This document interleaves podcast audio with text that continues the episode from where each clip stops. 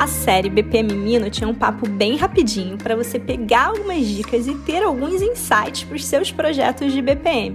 E você pode até ouvir vários episódios em sequência, combinado?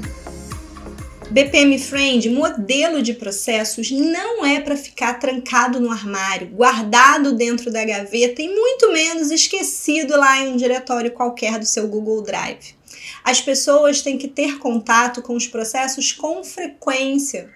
Os processos não vão correr no sangue dos seus colaboradores enquanto eles não estiverem familiarizados com esses processos. Então, sabe o que você faz?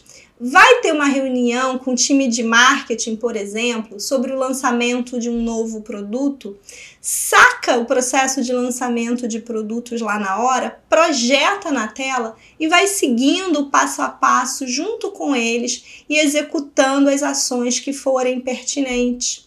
Opa, faltou algum detalhe no processo? Ajusta mostra que você realmente gere por processos BPM Friend.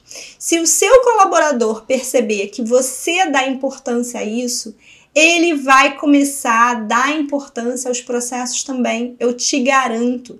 As pessoas aprendem muito mais com base no seu exemplo do que com base nas suas palavras. Não pode ser faz o que eu digo, mas não faz o que eu faço.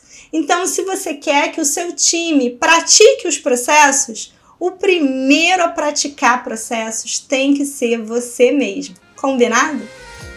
Para não perder nenhum episódio do DecaCast, não esquece de seguir no Spotify, assinar no iTunes, marcar as suas cinco estrelinhas, manda seu feedback pelas nossas redes sociais e a gente se fala no próximo episódio.